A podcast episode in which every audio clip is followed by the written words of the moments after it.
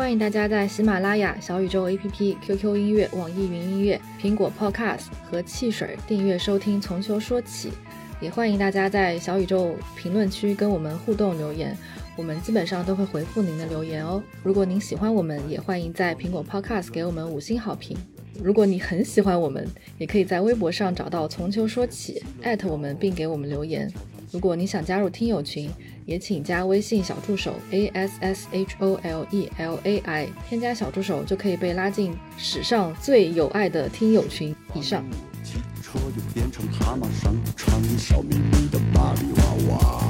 广场上的变形金刚身怀绝技，很多神仙保存在我的手机里啊。当想带我学习，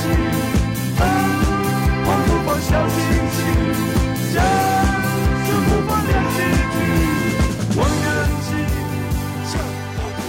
大家好，欢迎收听新一期的《从球说起》，我是阿冷来。我是笛子，今天我们请到了腾讯体育资深体育记者张楠楠姐。呃，听说楠姐是三圈满贯 得主，那我先让楠姐跟大家打个招呼，介绍一下自己。嗯，大家好，我是腾讯体育的记者张楠。然后刚才说到的这个三圈大满贯是应该说是三圈的足球大满贯吧，就是这个三届欧洲杯的经历、三届世界杯的经历、三届亚洲杯的经历，还有三届女足世界杯的经历。所以这是四圈儿。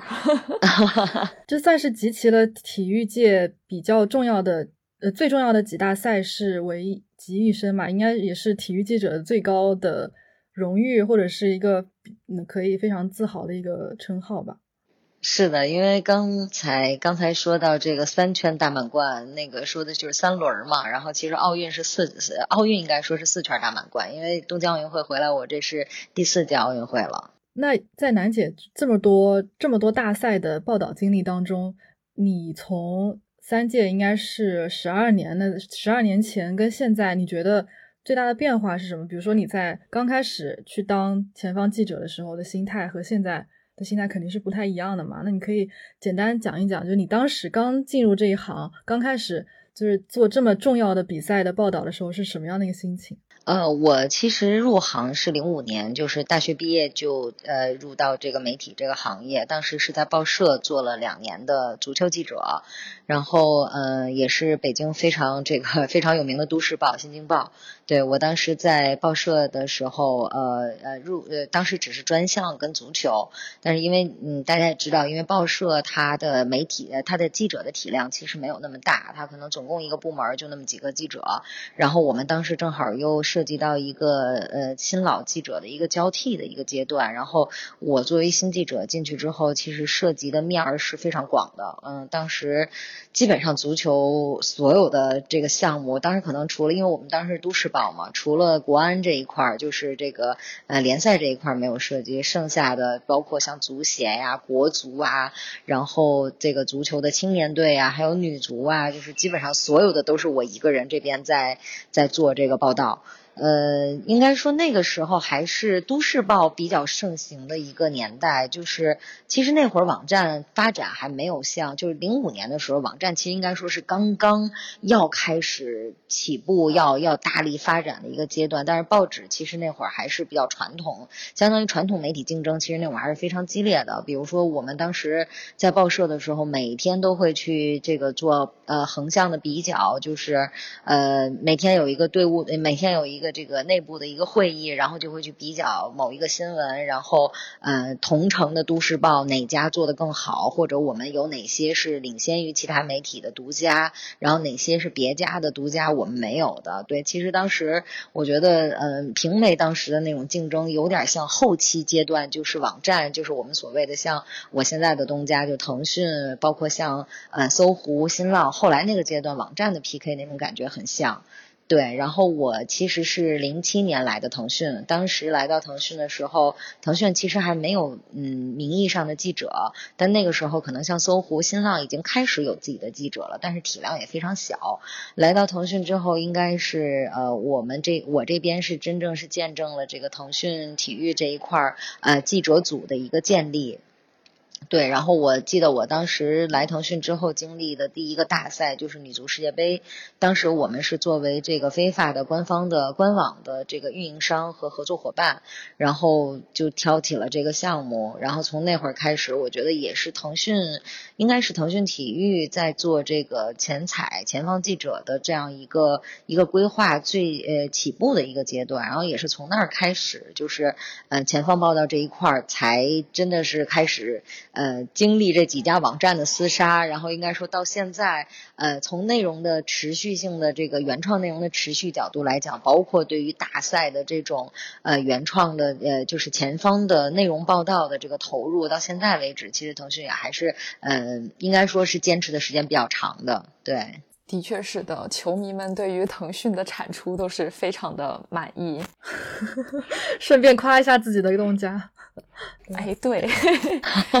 呃，我比较好奇的是，楠姐说最先开始就是作为足球记者加入了《新京报》，那是你自己主动选择的足球方向吗？嗯，其实我是一直有这个情节。我是从十四岁，就是初二的时候，那会儿的职业联赛开始发展非常好。然后我在北京嘛，然后当时北京国安的这个足球的气氛也是特别好。我从那个时候就已经很坚定的给自己制定了一个一个理想，就是呃，我希望我自己能够从事跟足球相未来跟足球相关的工作。那作为一个女生，嗯，而且嗯，我又没有运动基础，不能说是我。去踢球，而且那个时候其实对所谓的这种官方也没有什么太大的概念。我就觉得，其实足球记者这个定位对于我来讲是一个特别好的定位。所以我其实十四岁开始，我就非常坚定我自己的理想，就是我要成为一个足球记者。然后一直坚持到，包括像这个大学的时候选专业，因为我是学电视新闻出身的，也是，嗯，真的就是非常坚定的想要学新闻这个专业，然后也非常明确的想成为足球记者。所以当时呃看到这个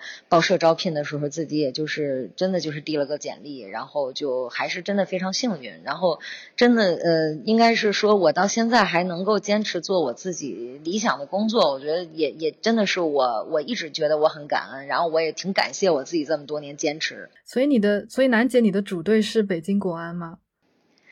呃，如果要说的话，我我的主队肯定是北京国安。但是，呃，从我现在这个就是，嗯，跟队伍啊，就是这种这种跟向长时间的这种这种坚持下来之后，就是因为确实我现在的北京国安跟当年我们追星的时候的北京国安是不太一样了，对。然后，但是因为我觉得在我们心中，当时那一波北京国安真的是是一个巅峰，就是我们觉得之后再也没有感受到，也可能是人成长了之后，就是再也没有感受那样的稳。文化了，然后我其实现在对那波老的国安球员都是有非常深的情结，包括像现在，其实我跟很多那批的老的国安球员现在都是朋友。那是主要楠姐主要是看呃关注国内的足球为主，在那个时候会有去报道参与报道五大联赛之类的这样子的赛事吗？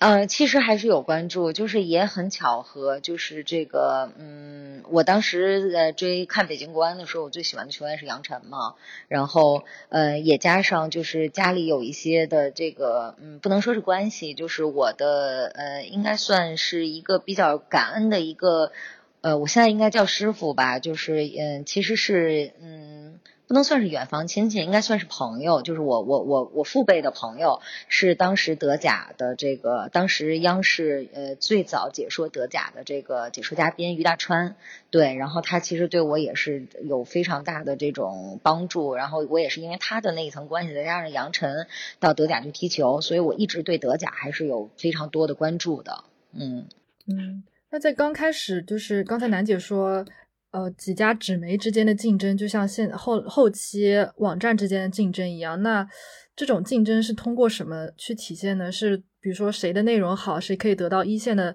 嗯最新的一手消息，还是说谁对于某些呃球队的报道会更加的真实贴合实际，还是还是其他的方面？嗯，可能更多的还是取决于独家吧，因为那个时候我我也说了，我们其实报社那会儿的压力非常大，就是，嗯，真的那会儿在报社工作的时候，因为我们是日报嘛，然后每天到五点的时候我们要报选题，就是我今天要做什么，然后到六点的时候我们可能就要开一个复盘会，然后大家会编辑们和记者会在一起复盘，就是前当天的这个新闻，呃，哪些我是其实我们压力更大的是，呃，哪些是对方有我们没有的，然后。真的，当时因为也是因为当时刚入行，真的那种，呃，就感觉就自己就像做错事儿一样。就是如果说今天别人有一个独家我没有的话，我就觉得像做错事儿一样。但是其实如果我有的独家别人没有的话，我我我倒也没有说感觉，哎呀，我今天这个事情做的特别好。我觉得就是，其实我那会儿觉得拿独家是一个，应该是一个我们做记者那会儿。考量的话，真的是做记者的一个非常重要的一个考核的点，对。而且我，我其实到现在我都很很很感激我当时报社当时带我的那些前辈们，包括我的嗯那些编辑们。呃，我印象很深，我当时呃有过一次事情是呃，应该是到呃呃机场，我们那会儿经常会去机场接这个队伍，因为队伍出国比赛嘛。然后其实机场是一个非常重要采访的第一现场。呃，我当时好像是有嗯，因为到机场我忘了是接是国，反正是一个国字号的队伍。嗯，因为路上堵车，所以我没有赶。就是我到的时候，这个队伍已经就是都都已经离开了，都已经走了。这个事情我哈当时是被我的主编骂了，就是劈头盖脸的骂。然后其实我当时新闻没有，就是我没有影响说我这个新闻报道，因为我找到了现场的人，然后也告诉了我，因为那会儿主要是文字嘛。其实文字很多东西是也可以转述的，就我找了现场的记者，他们告诉我前方的一些，包括队员说了什么，然后。后包括前前方的一个情况，就是从我的文字的内容稿件来看的话，没有人会觉得我没有去现场。但是我当时的领导真的就是骂我，就是说说，我不管怎么样，说你作为一个记者，我不管你怎么拿到的这个信息，但是你一定要在现场。你如果丢掉了现场，你就丢掉了最核心的东西。我从那儿之后，我对我自己的也是一直有这样一个激励，所以我。我我到现在，因为我现在是呃，我现在之前我也是牵头我们记者组这一块儿，然后我其实也在对我我们很多的我的手下，包括我的年我们这边的年轻人都始终在强调这一点。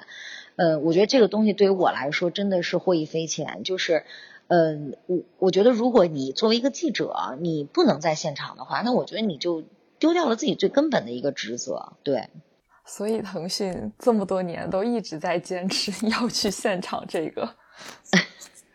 是，所以这其实也是我们一直坚持的一个原则。嗯，比如说现在的话，特别是报道五大联赛或者这些东西，很多记者已经没有办法去到现场了。呃，那你觉得这样会对足球新闻啊，或者体育新闻造成什么实质性的影响吗？因为现在很多自媒体，他们的确都不在现场，可能他们都是看一些国外网站的。呃，外语可能不不不仅限于英语的一些报道，然后把它转述、编辑变成一篇自媒体的文章或者分析什么东西的。嗯，那你觉得这些他们算体育记者吗？还是说他们算一个，只是算一个内容生产者？对，我觉得真的，呃，内容生产者这个定义，其实对他们来说，我觉得还是比较贴切的。就是，嗯，如果说每个人你都可以，就是其实每个人都可以写文章，嗯，谁都可以去拿，谁都可以去拿电脑去敲一篇文章，只是这篇文章好坏的问题。那你对一篇，你对一篇文章的好坏，你可能会有很多的考量标准，比如说它的文笔很好，或者它有一个。内容点可能是我以前不知道的，但是我觉得作为记者的一个专属的属性就是，呃，我始终不觉得记者，呃，我始终觉得你会写文章的人，会写文章的人并不是一个记者，就真正一个记者是，呃，不管你是用你自自己的视频的语言的画面，还是用你的文字。去描述，你一定要代替所有人没能到现场的人，通过你的镜头，通过你的文字，然后能让他有亲临现场的感觉。我觉得这个是这个是最重要的，要不这个职业其实就没有自己存在的价值和他自己的特性了。呃，那近几年的话，视频记者或者说前方的记者又多了一项拍摄视频或者直播的这么一种任务。那你觉得这种直播的任务？嗯，或者视频任务给记者是多了一份压力，还是你认为视频其实是非常必要的现场感的一个增加，或者说你你认为视频记者应该是一个单独的职业，而不是由文字记者来嗯兼职这项活动或者呃职业？嗯。其实我觉得媒体发展到现在这样一个阶段，真的已经没有说所谓的文字记者或者视频记者这么明确的一个界限了。因为以前可能我供职于一个报社，那我的呈现形态只有文字，那我可能就是很容易就被定义成我是一个文字记者。那如果我是比如说我工作在电视台，那我的定性可能就是一个呃摄就是一个电视记者，然后或者说我是一个摄像。那呃呃，包括我们现在还知道就是呃呃摄影记者嘛，摄影。记者是专门去排图的，我觉得是因为以前的媒介相对比较单一，那可能在这方面的划分就会非常的细。但是现在我们也知道，这个平媒现在也开始在做自己的融媒体，然后每个人其实因为现在的大趋势还是视频的这样一个形态，因为嗯，不是说文字不生动，我始终觉得文字有它自己独特的一个魅力，只是说现现在这样一个信息爆炸的一个年代，你。要接受现在的最时下最最流行、最能让人呃接受的这样一个媒体形态，所以其实现在我倒觉得。嗯，我其实包括我现在也不太希望是给自己去加一个标签儿，比如说我是个文字记者，我只深耕文字啊，那我是个电视记者，那我可能所有的这种报道都是以视频形态去做。我觉得这个其实共通的是我们怎么能够抓住呃新闻点，我们怎么能够抓住大家关注的点。嗯，其实。并不应该是局限在某一个形态上，而且我觉得，嗯，从视频的角度来讲，嗯，因为现在我觉得更我们我们现在人的生活跟。跟十几二十年前肯定是不一样了。那十几二十年前，我看网站，我可能还要通过这个电脑。现在我们就是像我们所谓的 PC 端。那现在真正去看 PC 端新闻的人还有多少？那大家肯定是更更希望能够接受一个时下最快、最快捷、最快消的这样一个方式去接受这些信息。所以，就像我们现在所谓的短视频，大家比较流行的短视频、长视频，其实每个都有自己的特点。但是时下流行的东西，我觉得都是应该能够跟现在的。一个呃媒体报道形式去做一个融合的，嗯，对，我觉得楠姐刚才讲的这个对于记者的定义和呃他的观点，我还挺认同的，就是因为现在自媒体的定位和界限其实非常模糊，每个人只要有手机有网络就可以产生内容，但是记者的跟其他自媒体可能不太一样的地方，就是他必须是呃带给其他人带。不能带给观众的那些自己独特的观察和思考，我觉得这个也是记者最迷人的地方吧。而且现在，比如说去一个比赛现场，其实能进到比赛现场的记者人数和席位是有限的。那怎么样从有限的席位当中可以获得最大的媒体的信息的公开，就是需要记者可能不只是通过文字，而是需要通过各种各样的形式去把这个内容传递、传达给传达给观众吧。就包括文字、视频和可能有一些语音的连线什么的，所以这个内容的边界是可以拓宽，但是记者他的嗯本质和定位还是独一无二的。嗯，是的，对，就是因为我觉得要看大家对于这个，但要看大家对于这个。呃，信息接受的一个程度，就真的，因为我们现在能看到我们身边的很多人，你可能呃，包括我们的父辈，其实包括我们自己，就是我可能我们觉得我们的父辈退休了，然后他们每天我们觉得他们很无聊，在家不停的在刷这些短视频，但是这就是一种消费的，这就是一种就是现当下的一种。最最便捷能够接受的一种消费习惯，嗯，你像如果我们现在做网站，以前我们做网站可能考量我这个新闻的价值，或者说考就通过一个数据去考量一个新闻的价值，我们可能更多的是通过点击量，就是说我这篇稿子流量有多少，然后点击量有多少。但其实我们现其实现在尤其是我们现在做互联网嘛，互联网其实更强调的是我的消费时长，就是说不是说这个稿子我点进去了。就说明你这个东西很好。就我们现在更多的考量的是，他在你这，比如说他在你这篇新闻上，他的观看时间有多长，或者他在你这个视频上，他的观看时间有多长。因为说白了，我们每个人其实我们每个人的时间都是有限的，每天一天就是二十四个小时。那二十四个小时，我们刨去几个小时的睡觉时间，然后把把吃饭的时间、一些垃圾的时间刨去，其实我们的时间都是有限的。那你怎么能够通过你的呃你的有效的一些新闻传达，然后能让大家愿意把自己这个二十四二十四小时中间的某几分钟，或者是某呃某十几分钟、二十分钟的时间放在你的这个对你这个新闻的关注上，所才能说明说你这个新闻的价值究竟体现在什么地方。那这样的要求的转变，你会觉得你的工作实际上是变难了吗？呃，难是肯定的，因为你现在说实话，我觉得我们不光是媒体这个行业，所有的行业，其实在嗯当下的这种大环境下的转型的节奏是越来越快。可能以前我们能能预感到，就是十年是一个不同的媒体形态，那现在我特别明显的感觉就是，几乎是我觉得两年一个媒体形态都有点长，有的时候可能一年多，就像。嗯，就像我们当时，我记得我当时做记者的时候，我的那个领导当时曾经跟我说过，他说，呃，其实那那个时候我记得应该也就是一零年前后的时候，我领导说，你应该可以想象，你不要觉得你作为一个记者，你就，嗯，你就永远是别人只就是别人如果获取信息只能看你写的东西，说。可能有一天，每个人都可以成为记者，每个人都可以写东西，每个人写的东西都可以在一个媒体的平台上发布。他说：“你要考虑以后会有这样的一个形态。”我当时还觉得怎么可能？我觉得在当下这种媒体环境下，那你媒体就是你的新闻就是只有记者能够去撰写，就没人能够取代。但真的是，我记得我领导说完这个话之后，可能也就那个时间段其实还比较长，大概四五年的时候开始出现自媒体，然后直到自媒体现在已经成为了一个主流的方向。那从这个我们最早看到的这种自媒体，刚刚就是呃，其实我们应该更早的说，还有微博这个形态，对，就是微博这个形态之后又出现了自媒体。那自媒体这个形态之后。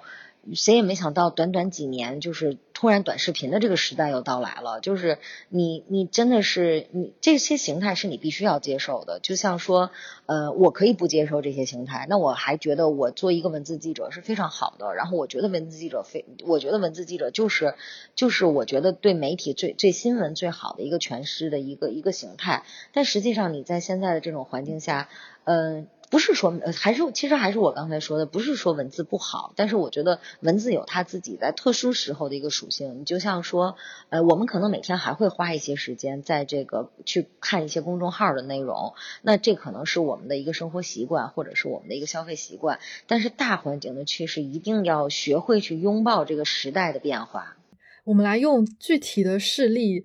呃，支撑一下这个观点哈，就是因为刚才呃楠姐说你。报道了三届世界杯嘛？那应该是从呃一零年南非世界杯开始。是的，嗯，南非世界杯是我第一次在这个应该说是在现场报道。对我零六年的时候，当时在报社是作为后方的编辑。对，嗯嗯，第一次去现场，那个时候第一次去现场看世界杯的报道形式，跟你后来比如说一八年去，呃。是俄罗斯看世界杯的报道形式，应该也会有一些不一样的地方吧？对，那肯定的，因为我们一零年，我记得我们当时还是以图文为主，图文报道为主。当然，虽然那个时候我们其实因为互联网那会儿，其实一直也没有放弃视频这一块儿。那个时候我们可能，呃，作为前方记者来讲的话，我们可能更多的是图文报道。但是我记得那个时候我也涉及到一些出境的采访，然后包括出境的连线。嗯，我记得一零年的时候，好像当时在这个呃，在开赛之前有一场呃尼日利亚打朝鲜的热身赛。然后我当时，呃，他是在这个呃约翰内斯堡附近的一个非常小一个那个名字我记得印象很深，叫坦比萨那么一个地方。然后我们当时去到那儿的时候，就呃很远的时候，我就觉得那个现场，因为南非其实那那南非的治安还是非常的就很不安全的。然后我们当时我记得我去到那儿的时候，那种那种不安全的感觉，让我觉得可能不是一个普通的是贫民窟啊或者一个地方。后来我走到球场的时候，我们。就发现满地都是这个，嗯，被就是有那种有鞋，然后有衣角，有衣角那种布料，然后还有血，然后我才知道，就是在我们到之前。那个地方出现了一个非常严重的踩踏，因为那场比赛当时是为了给当地的球迷，尤其是因为有尼日利亚嘛，他是非洲队，他是为了给非洲的，就是给南非那边的球迷带来一些福利。那场比赛当时是免费开放的，所以就去了很多的球迷，就出现了这种人数就是严重进到拥到球场超标，然后出现了一些踩踏的情况。然后我我当时去的时候，其实那个时候我们在这个视频的报道形态还没有特别的。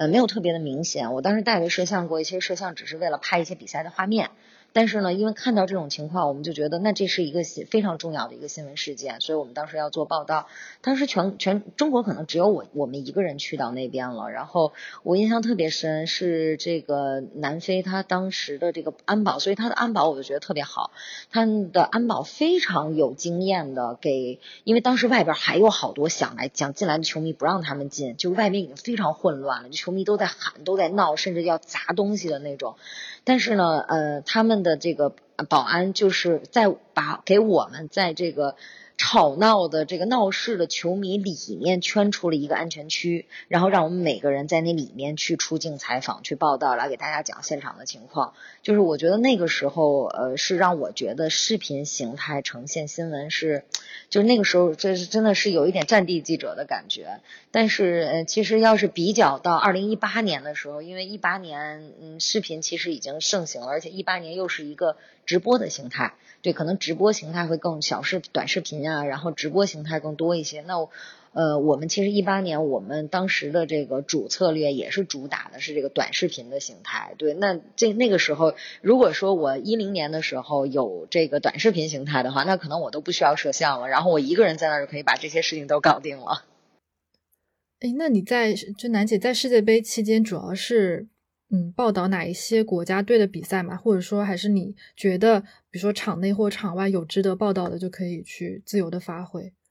呃，应该说两边我都还是兼顾的，就是这个呃，我从一零年开始基本上主跟还是德国队嘛，因为我对德国足球相对了解一些，然后也有一些自己的资源渠道，所以嗯，基本上一零年的，因为呃，因为我们知道世界杯的时候，其实球队都有自己的驻地，他的在这个驻地里面都会有自己的常规的这种日常的发布会。呃，我当时的呃前我在我在呃南非世界杯的时候，我前期的大本营还是以约翰内斯堡为主，然后。约翰内斯堡，呃，德国当时的驻地就在约堡附近，所以我那会儿基本上前半程都还是主跟德国队这一块儿。然后因为后半程的一些赛事的调整啊，因为呃这个开普敦，呃开普敦当时也是就是焦点比赛非常多。然后我后期是去到了开普敦，当然就是德国队在开普敦的比赛我还是会跟，然后只是这个日常发布会可能就没有前期跟的那么紧了。但是我印象特深的是，因为在南非的时候，我们的交通都是以飞机为主嘛，然后。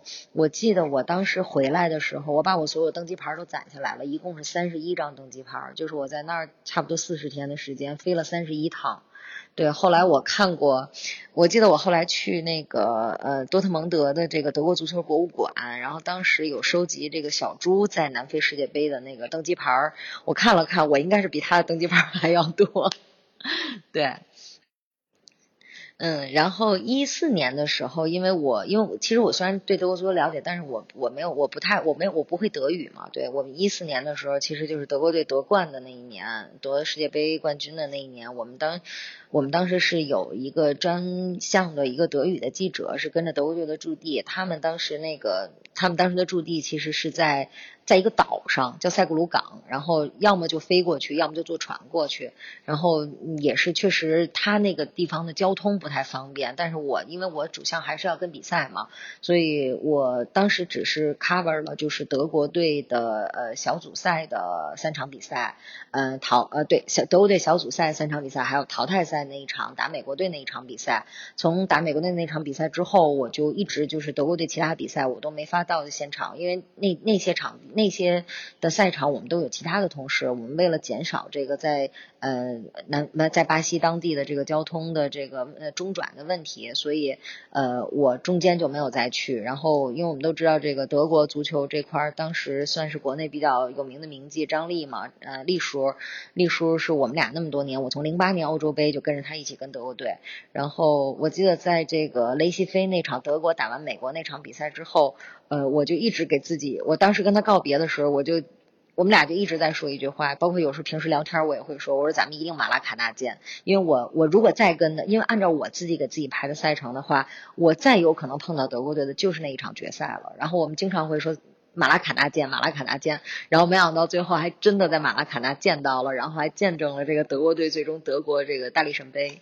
然后。对，然后一八年，一八年其实呃，因为笛子也比较了解，一八年我其实呃呃，德国队当时驻地也是在莫斯科，那我们的大本营也在莫斯科，只是一八年的时候，德国队这个旅程实在是太短了，就是感觉还没有来得及，没有没怎么来得及跟，然后连德国队这个驻地都还没有像以前似的走的那么熟悉呢，这德国队就被淘汰了。白总在那边默默流泪，擦干眼泪继续提问。其实。对，我想说，你作为球迷去现场看比赛，和你当时作为现场记者，而且是跟队的这种记者去看现场的比赛，会有不一样的心情吗？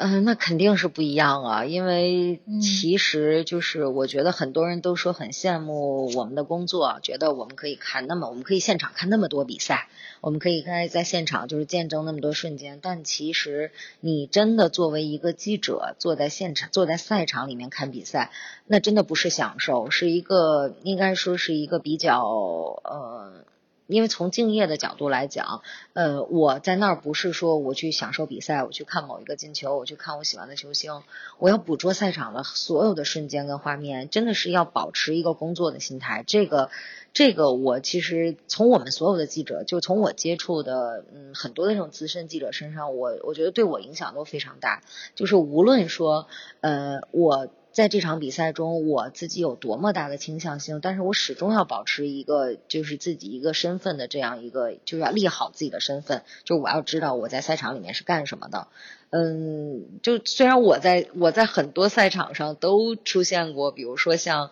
呃德国队被淘汰的时候，或者德国队夺得世界杯冠军的时候，就是哭的，真是哭的稀里哗啦的。但是我我也不能说我我因为投入到这场比赛中了，我就忘掉自己的工作。那我该去拍的画面，我该去做的东西，我都一样会去做。我现在手机里边还留着这个在马拉卡纳当时这个世界杯决赛的时候。呃，我拍到的这个德国队夺冠的那个瞬间，就是我拍的赛，我在看台上拍的赛场里面德国队夺冠的瞬间。然后，呃，我我我现在那个就是我其实当时很印象很深，我拍这个画面的时候，我真的是哭着拍的，就是我全程是流着眼泪，但是我还是要把这个画面记录下来。嗯嗯，对，就是。因为我们自己，我跟笛子都有在现场当过记者，其实也有相同的感觉，就是你可能有些情绪不方便在那个时候在坐在媒体席朝呃向着这么多人去啊发泄出来，而是默很多时候就默默的，可能自己有很很强烈的、很复杂的情绪和心情，但是也必须忍着，然后把手头上的工作先做好。而且就算比如说你在混合区碰到特别喜欢的球员。呃，特别喜欢的教练也不能够表现出一点点不敬业的姿态，就必须要嗯非常职业的，然后专业的去把采访做完。就是这个是很多人就是觉得好像去到现场看球，你就可以放肆的呃尖叫啊，然后你就可以给给自己的主队加油，你就可以去接触无条件的接触自己喜欢的球员。但其实不是这样子，就做记者第一条就是要非常的把自己的喜好先放在一边，然后先把专业的事情做好。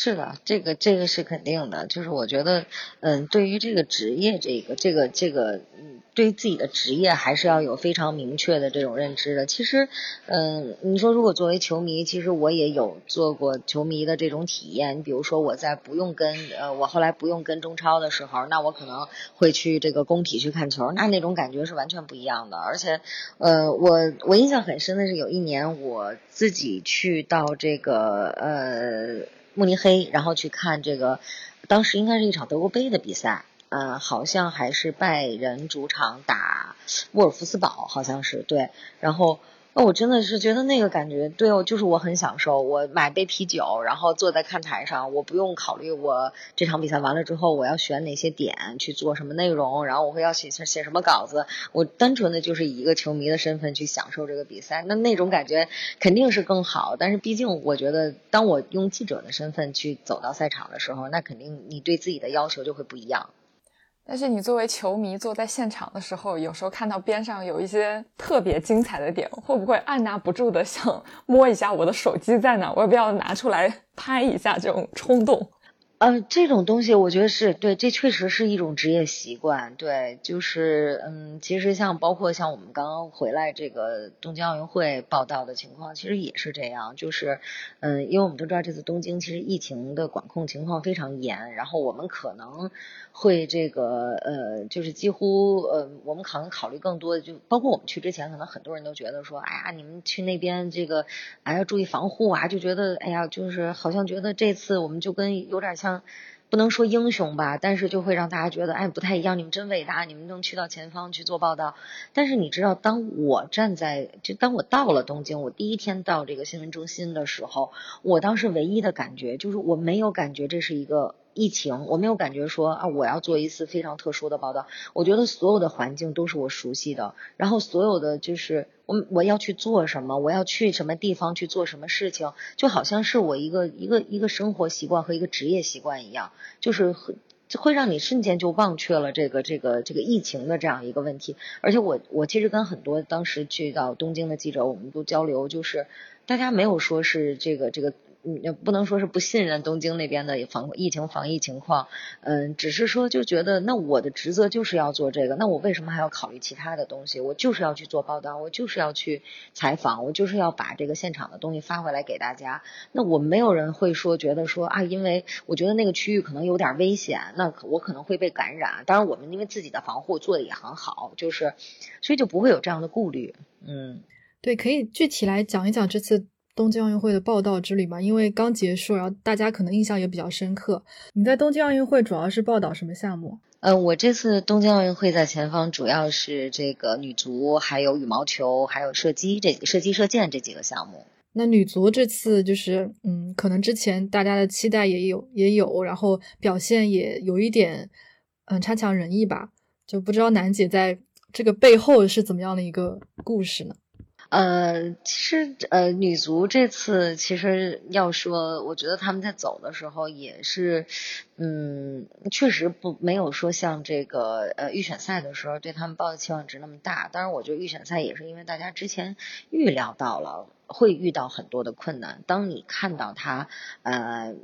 排除了这些困难，然后最终拿到这个奥运资格的时候，那这种惊喜就是你每个人你在接受惊喜，就是超出你预期的时候，那种感觉肯定是不一样的。那其实我觉得这次这次奥运会他们在去的时候。我不知道外界怎么看，因为其实我也有有看到这个小组赛抽签结果出来之后，大家都在分析说这个中国女足抽到了一个上上签啊，说签运好啊。但是我觉得从我的角度来讲，我始终没有觉得这个签就是从这个分组情况来讲，对于对我来说有多么的这个轻松和容易。嗯，因为其实整体的这个小组的情况跟我们上届世界杯的情况，呃，跟我们上届奥运会这个女足的这个分组特别像。我们有一个非常强的欧洲队，然后有一个有一个非洲队，然后还有一个南美的，就是巴西嘛。因为我们两次这个两届奥运会都是跟巴西同一个小组，就我觉得有很多类似的地方。但是，呃，我们要必须要承认，就可能别人都不知道荷兰女足到底这些年进步有多大。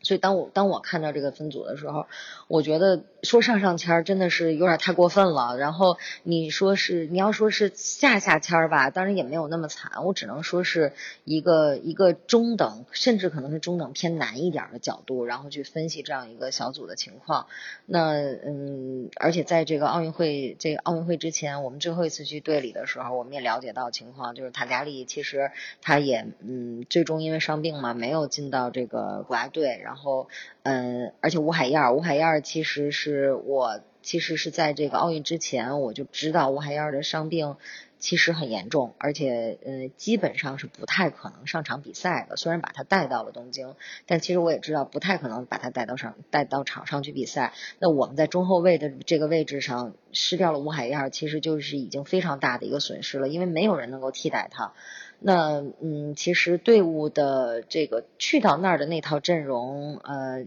我其实一点也不意外，因为在最后一我们当时公开课，我我们去看到的最后一次媒体公开课的训练分组对抗的时候。嗯，就是用的，就队伍就是用的第一场，我们第一场打巴西那场比赛的那套阵容。嗯，没有办法，就是我当时看到的时候，我也觉得很意外，就是我会觉得为什么要让李青桐这样一个人去代替吴海样的位置，让他去打中后卫？但是你反过来你再去想，因为我们没有更好的人选了，然后也加上队伍之前也有说这个锻炼锻炼年轻人，就是我觉得至少从队员和贾导的角度来讲，他们其实都已经预料到了这次的。困难会非常大，而且他们对于结果的期待期望值应该说没有没有那么高，对，所以从我所以从我们的角度来讲，这样的一个结果，应该说呃小组赛没有出现的结果，我们是可以接受的。但是可能唯一我觉得我们没法接受的就是我们丢掉了那么多的球，就是队员在场上是一种失控的状态，这个可能是。我们作为一个常年跟对女足的记者来说，有一些这这点是我们确确实让我们有点出乎意料的。就是听楠姐的讲述，就知道楠姐真的也是陪伴了女足很多年，然后见证了女足这一路走来的一些变化。刚开始，呃，在报道女足的时候，跟现在在报道女足的时候，就外界的声音是怎么样的？然后比如说像现在国内关注女足的人，应该也会。呃，人群的画像应该也不太一样吧？就这点可以来展开讲讲吗？呃，应该说，我怎么说呢？我应该，呃，女足记者经常开玩笑说我是女足钉子户，就是，呃，女足其实是我唯一一个从呃当年零五年当记者到现在一直还在跟的项目，应该是跟了十六年。然后这个说叫钉子户，是因为我把所有的当年一起跟的，包括中间一起跟的，包括现在。呃，现在一起跟的这些很多的女足记者都已经熬走了，就是熬到大家已经或者不再跟女足了，或者不再做记者了，所以他们经常开玩笑说我是个钉子户嘛。然后，而且我觉得，嗯，应该说我跟女足幸运的一点是我能够跟这个队伍跟随一个队伍。陪伴他们那么长时间，那可能再说那什么一点不幸运的就是我经历了中国女足这这几年的频繁换帅的一个阶段，因为在我零五年跟之前，我零五年跟女足的时候，当时是彭才是我们从就男足过来的教练，盆才当时短暂带了一带了一阵子队伍。那其实，在盆才之前，从我们最早九七年开始建队到零五年这么长，这这个时间段应该说是八年的时间段，我们中国女足只有三个教练。就是我们知道最早的邵瑞华，然后马延安，再到后面的马良行，那应该说八年三个教练，那至少每个教练他相对带队的时间都大概都是在两年以上，还算是比较稳定的。那现在我在想，从裴恩才到这个，应该说贾导，贾导现在也有可能是要这个离开队伍了，嗯。我现在已经，呃，我可以，我可以具体盘一下，应该是我们换掉了十个，应该有十个教练吗？就是最长的执教中国女足时间的教练，呃，应该就是贾导了。贾导现在应该是有三年的时间，那再往前可能是这个，呃，再往前应该是郝伟，郝指导应该是带了两年多的时间，剩下的我们可能有的教练的这个执教寿命在国家队连连可能连半年都不到。就是我我比较感慨的，就是真的是我们这些年这个女足频繁换帅，真的我我其实一直觉得是对这个队伍发展不太有利的一点。可能嗯，更多的时候以前我们的这个领导班子可能更多的看的是结果，那后面也是因为领导班子的频繁的变化，然后导致这个就这个队伍没有一个长期的持续的发展的这样一个一一个一个一一个现象，能让大家看到。其实这我觉得对中国女足来说真的是发展非常不利。对，这个是从可能从女足发展的角度来看，但是楠姐，比如说从媒体记者的角度，就这些年从媒体记者的角度来，也见证了女足很多的嗯变化。然后包括你可能有跟球员接触啊，或者跟呃你的读者接触，你觉得在这十几年的过程当中有哪些心得体会，或者是就比如说有些故事可以讲讲？嗯嗯，怎么说呢？这个故事真的是太多了。就是，嗯，你比如说跟队员的角度来讲，嗯，这些年我其实我让我自己最感慨的就是，呃，马晓旭，因为马晓旭我们都知道，他从零五年开始在青年队就，呃，应该那会儿是。就是一颗冉冉升起的新星嘛，然后十几岁就拿了这个亚洲足球小姐，然后这么多年到现在了，嗯，他他还在坚持踢。然后我记得他当时刚冒出来的时候，在国青队的时候，那会儿就觉得我们中国女足很少能出到这能出现这种就是呃技术啊能力啊都都非常有特点，就是你全国你可能找不到，就没有人能替代他的这样一个有天赋然后又有身体的这样一个球员。我那会儿经常开玩笑，我老。叫他偶像，然后我其实现在也经常就是也是叫他偶像，然后我我就觉得，嗯，我从经历了马晓旭当年的这个呃最辉煌的阶段，然后这个中国女足的新星，中国女足球星，这个他当年的这个这个这个辉煌的不比真的是不比王霜现在的这种关注度低，然后。嗯，又见证他在最关键的时候，就北京奥运会之前的十字韧带拉伤，然后左边十字韧带拉伤完了，右边拉伤，右边拉伤完了，左边拉伤，谁也经不起这么多的这种伤病的这种嗯这种这种这种压力，然后和困难，然后。但虽然他经历了那么多，但是他现在还坚持在赛场上，包括他还在全运会的，就我们现在正在进行的全运会的赛场上还在踢球，我就觉得，哎呀，就是很感慨，就是看到这样一个一个球星，因为我觉得身边，嗯，我其实很多，我跟很多的这个运动员都认，因为我也我也跟综合项目以前，包括我也跟田径，像刘翔，其实我以前也跟过，包括大家都知道跟羽毛球那，其实我跟林丹，呃，林丹其实。他整个这一个阶段，我其实也有经历，但是我始终认为马晓旭的这个球运动员的生涯的经历，是我认识所有运动员里面最特别的一个。就是，嗯，他经历了被万众这个捧捧上来的这样一个一个时刻，就他经历了很长一段时间这样。他他其实他那个时候也有迷失自己，因为十几岁嘛，很年轻。嗯，你突然一下所有的荣誉啊，所有的，嗯，其实所有的诱惑都。到他面前的时候，他也会迷失自己。但是当他就是最巅峰的时候，经历了这几次致命的伤病之后，嗯，他让自己重新冷静下来，让自己重新去摆正一个位置跟心态，然后重新去坚定自己未来的方向。呃，我觉得真的是很难得。我始终觉得，嗯，马晓旭是一个很特别的球员。对，然后我们俩，包括我们现在经常关系也非常好，他也非常信任我。就是我们有很多事，很多时候很多事情，我们都会互相去聊啊，去沟通啊。然后还是，嗯，我觉得他是给我给在女足这个领域让我觉得感触比较多的。嗯，感觉马晓旭值得一篇特稿长稿。是的，人物背后的故事。嗯，对。那这么多年，嗯，因为我之前看到有很多呃楠姐写的手记什么的，就或者说很多女足比赛之后，可能呃混采区就只有楠姐一个人，或者有零星的几个其他的一两个女足记者，常年可能都有这种现象。那现在呢，就可能中国女足的关注度又高了一些，现在还是只有一两个记者这样吗？嗯，确实还是这这种情况，其实一点也没有改变。当然，就是如果说你说到，呃，奥运赛这种比赛的话，因为它毕竟是一个大家比较关注的这样一个比赛，那可能，呃，媒体记者会去的多一些。但是，其实说到我们的联赛，我们的女超联赛，其实一直还是这样的情况。基本上，因为现在不能说只有我一个人了嘛，就是也也是跟我私人关系非常好的我们央视的艾婷婷。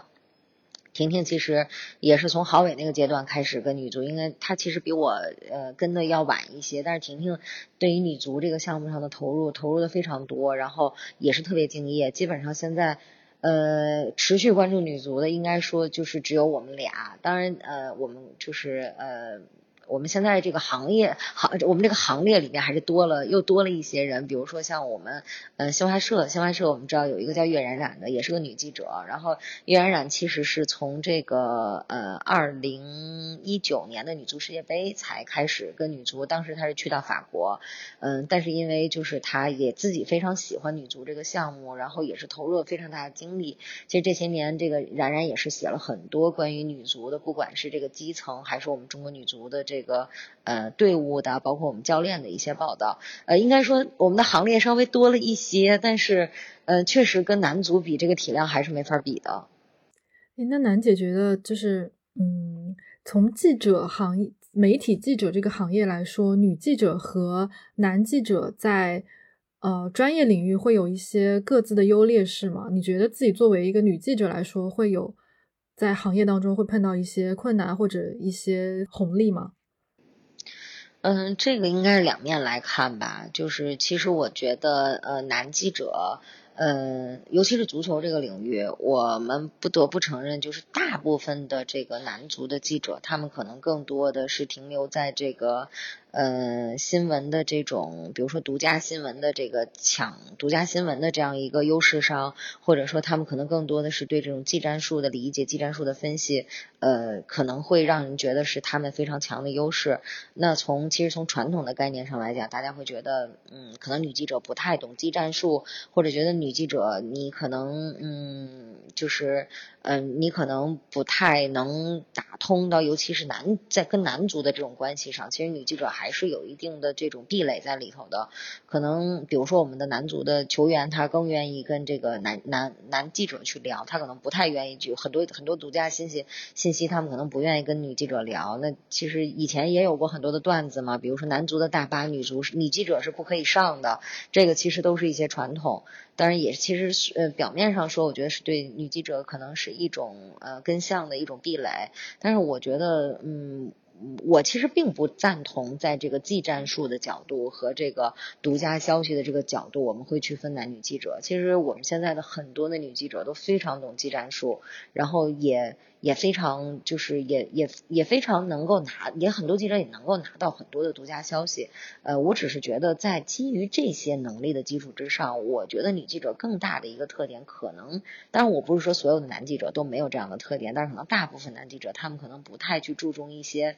嗯，对，在现场的一些细节的描述，包括一些故事的还原跟描述，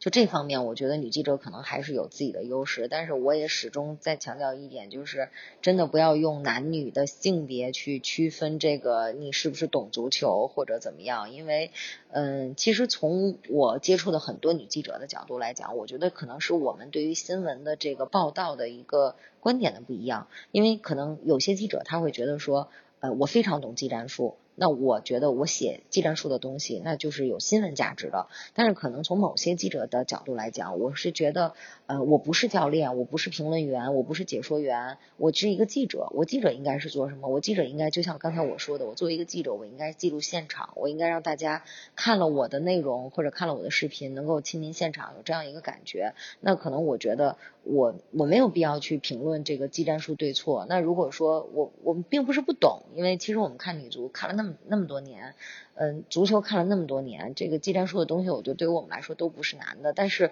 我们有，我有时候会觉得，我去专门写一篇评论，去评论说这个位置到底该不该用这个人，这场比赛到底该不该用这样的战术打法。我觉得这种意义，我们最终是会要有一个，我们写一个东西，我们都是要有它自己的价值的。那我写这样一个东西。呃，我是为了要证明我比主教练更专业吗？还是要去证明，呃，我比你更懂球？我觉得这不是一个记者的价值的体现。对我觉得其实写什么东西都是一样的，只是你自己对于这个新闻价值的一个判断，可能每个人有自己的差异化。哦，我好同意这一点。就嗯，就比如说和楠姐最先开始说的，记者应该带回的是现场感这一点，就特别一致。呃，因为前段时间我看了周轶君的一个采访，他就说，作为战地记者，有什么是现代的科技呃无法取代的一点？他说，现场的那些味道和震动，你是在视频里面完全看不到的，只有通过一个记者在现场闻到了那个味道，体验了穿过你身体的呃。能量，你才能懂现场的感觉。你要尽量给你的读者还原的也是这种感觉。我觉得可能这这他的这个理论放在体育记者里面，其实也是一样的。对，其实这就是这就是我说的这个文字。我始终认为文字有些东西是文字无法代替的。就像说，呃，就像说你刚才说的这种，就是我我在现场我的这种感受，我的味呃我的嗅觉上的这种感受和我的这个。甚至说是我身体每一个部位在这个现场的这样一个感受，真的是视频没法去体现的，或者说图片是没法体现的。我只有用更生动的文字，才能让大家，呃，也许也许这样的一个文字，你看到了这个文字，你会觉得你比看到一个视频更能身临其境的去感受这样一个氛围。是的，是的，非常同意。最后一个问题的话，可能就是想问问。帮很多我们的听众朋友们来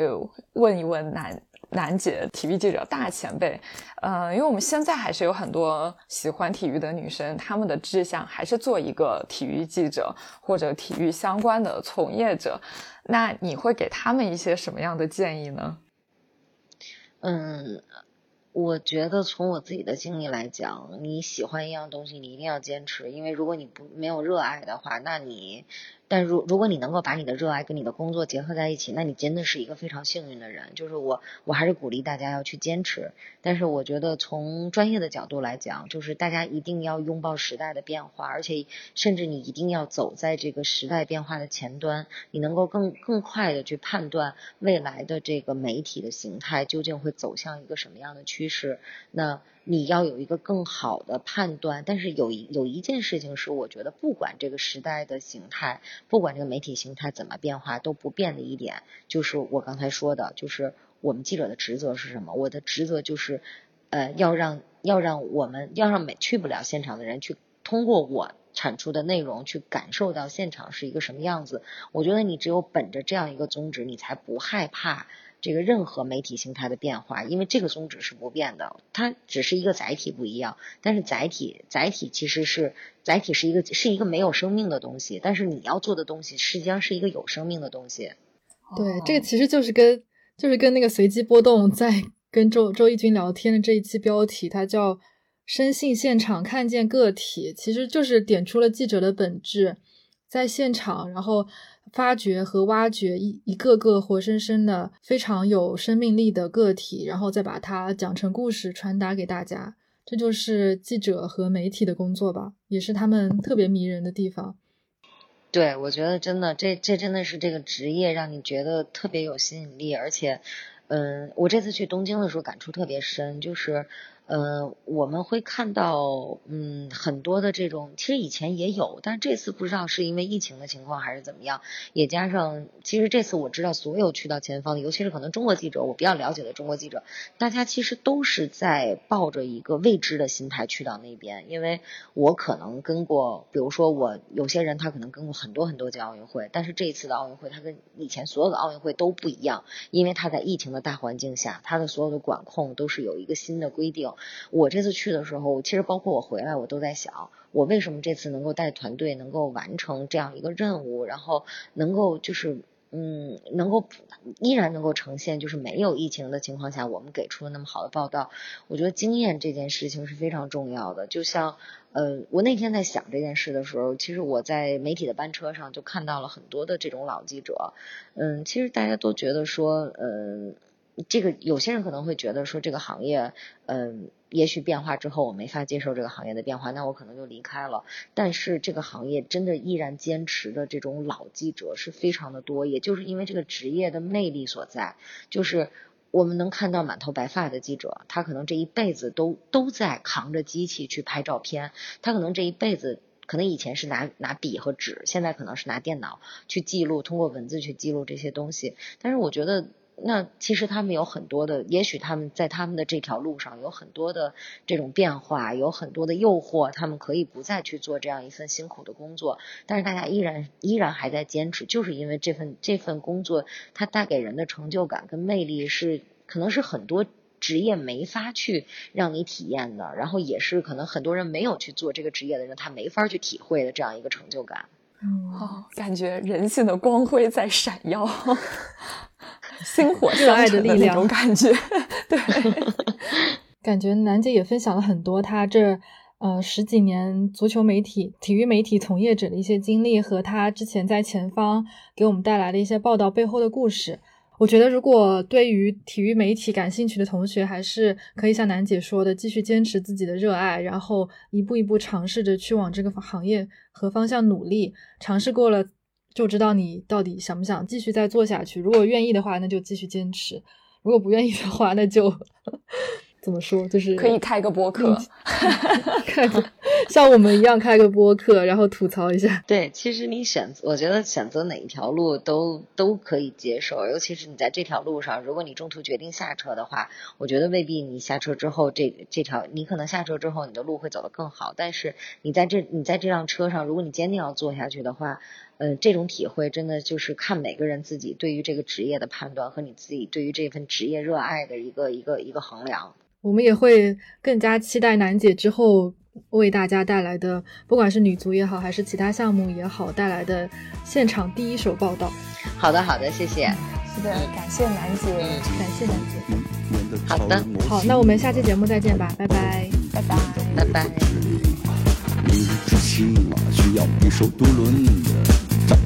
我鱼竿里随风而去。